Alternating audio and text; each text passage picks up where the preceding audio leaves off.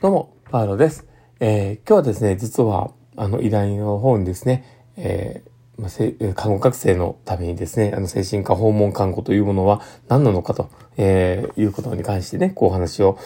させていただく機会をいただきました。で、まあ、大体ね、その精神科の、えー、授業の中では、ね、あの、最近はもう普通になってきた部分ではあると思うんですけど、あの、訪問看護というものに、やっぱり知識とかね、あの、あの、見識がね、持てるようにということもあって、えー、まあ僕もね、少し頑張って、あの、伝えることで一生懸命やってみたんですね。で、その時に、えー、ちょっとその向こうのね、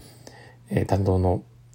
えー、ま、教員さんの方からですね、少しお話をいただいたことも含めてですね、今日お話ができたらとは思っておりますので、えー、最後までお付き合いいただけると嬉しいです。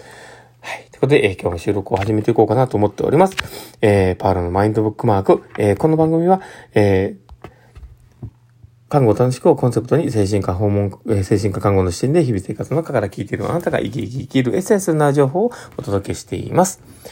はい。ということで、え、今日収録を始めております。皆さんどうお過ごしでしょうかえー、タイトルコールがわかんなくなっちゃうっていうねまあ。まあ、でもそれでも、まあ、継続して、まあ、そのままやっておりますが、えー、今日のね、えー、話としてはですね、何を話すかと言いますと、えー、経験をね、抽象化しておくことって大切だよねっていう話をしようと思っています。で、本題に入る前にですね、お知らせをさせてください。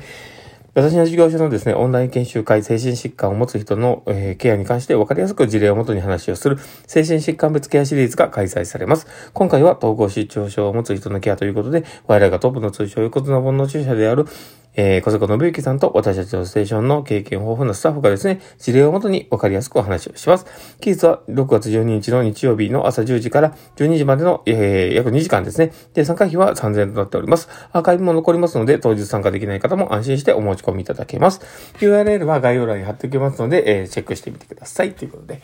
はい。ということで、今日も放送を始めていこうかとは思っております。で、まあ今日ね、お話をしようとしていたのが、経験を抽象化しておくことって大切だよねっていう話をしようとしてるんですね。で、それはですね、あの、今日、こう学校に行ってですね、こうお話をさせていただいた時に、その時に立ち会ってくださってた、あの、教員の方がですね、言ってくださったんですけど、こうお話をしてる中で、いろんな経験とかそういうところを、すごくこう抽象化した、えー、部分にね、こう引っ張り上げて、そこをまた具体化するっていうようなことをやっていたりとか、すごくお上手ですよねっていうお話をされてたんですね。で、あ、まあなんかそんな風にね、吠えてもらうことなんてなかなかないので、本当に嬉しいなと思ったんですけど、ただまあ、確かにその、えー、自分の経験を、じゃあ自分はどういうふうに置いてお、置いていたんだろうと思うと、僕はどっちかというとその経験自体を少しこう客観的に見る視点みたいなものも加味しながら、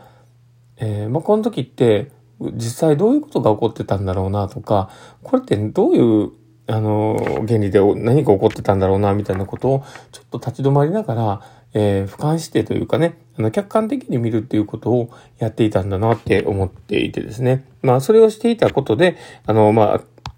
自分のね、今までの経験自体を、こう、ストックとして置いておけたところがあってですね。だからこそ、こう、事例としてね、それを引っ張り出して、活用するってことをやったんですけど、だからそこがね、こう、すごく、あの、そのね、教員の方に言われると、まあ、お上手っていうことで言っていただいたことが嬉しかったんですけど、ただまあ、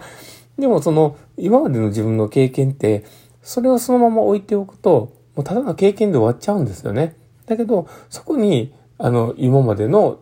自分の、こう、考えだったりとか、エビデンスみたいなところと、それをちょっと俯瞰してみた状況、えー、客観的に見た情報とかをこう、考えながらですね、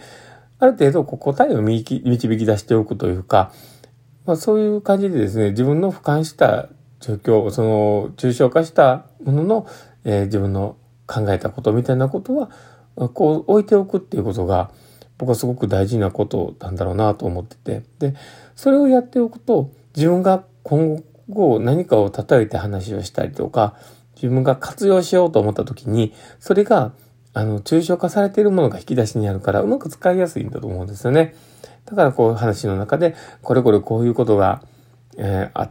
あって、多分こういう理由だったと思うんだけどね、とかっていう、その根拠であったものも含めた説明がしやすくなると思うんですよ。で、だからそれをやるこ、やるっていうのを、えー、ま、することで自分のこう客観的に見れる力みたいなものをついていきますし、この自分がストックとして置いておくときに、あの、自分の視点だけで置いておくと、過去のその周りから見た見た視点だったりとか、そういったものをすごく薄らいじゃうんですよね。だから、こう、何があったっていうのがすごく、あの、不透明になってしまいやすくなるので、やっぱりこう、抽象化しておいて、自分の中で理解をして、え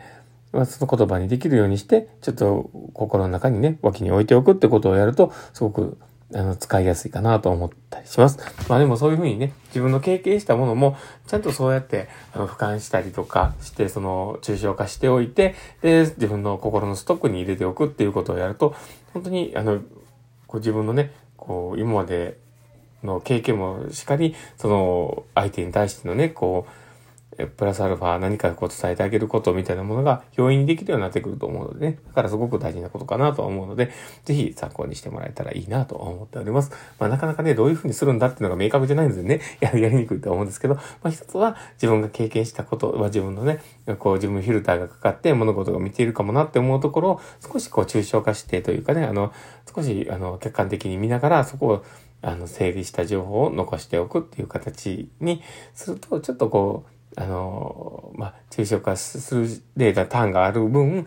物事がね、こう、比較的こう、受け入れやすくなったりとか、あの、感情に左右されなくて済んだりするので、まあ、すごくいいかなと思ったりするんですけど、まあ、あの、参考にしてもらえたらいいなと思っております。まあ、今日なんか、なかなかうまくまとまらないなと思うんですけど、えー、すいません。まあ、そんな感じでですね、今日の放送は終わろうかなと思っております。えー、この放送を聞いて面白かったな、楽しかったな、なるほどなって方がいたら、ぜひフォローいただけたら嬉しいです。そして、あの、